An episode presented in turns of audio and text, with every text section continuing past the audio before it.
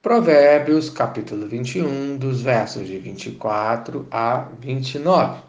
Paz em tempos difíceis, parte 2. Estamos aprendendo com o sábio a ter paz em tempos difíceis. No ponto 4, no versículo 27 de Provérbios 21, falamos do adorador hipócrita, ou, se você preferir, do falso religioso. Infelizmente, as nossas igrejas estão cheias desse tipo de comportamento, desse tipo de pessoas. Jesus nos alertou em relação a esse tipo de pessoa.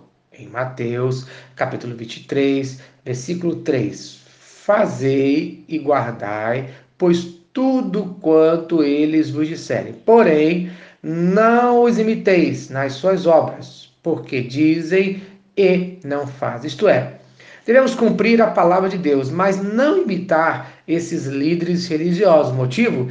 Eles não praticam o que pregam. Eles não trazem consolo, conforto, paz para o mundo.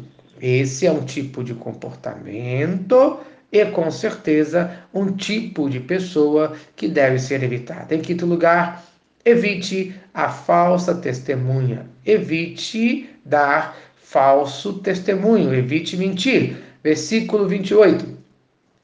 A testemunha falsa perecerá, mas a auricular falará sem ser contestada. Isto é, quem mentir morrerá, mas o que fala a verdade será abençoado e abençoará a outras vidas.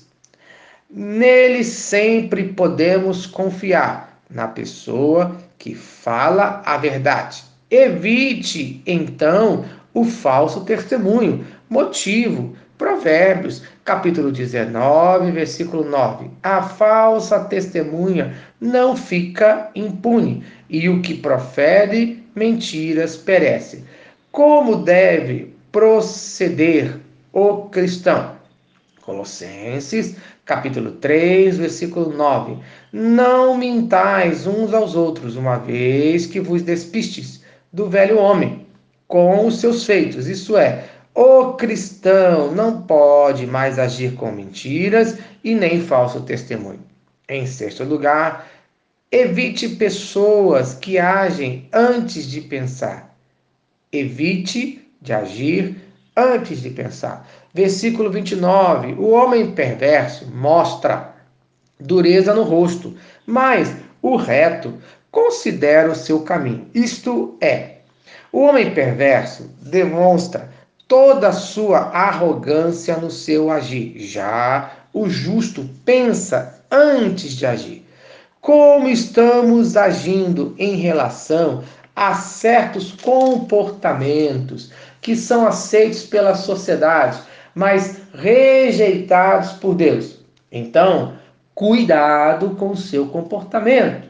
Em Romanos, capítulo 2, versos 5 e 6 fala: Mas segundo a tua dureza e coração impenitente, acumulas contra ti mesmo ira para o dia da ira e da revelação do justo juízo de Deus, que retribuirá a cada um segundo o seu procedimento. Amém. Então, no dia de hoje, cuide-se, evitando pessoas e comportamentos condenados por Deus. Se esta mensagem abençoou a sua vida, compartilhe com quem você ama. Vamos orar? Senhor Deus, obrigado por mais um dia de vida.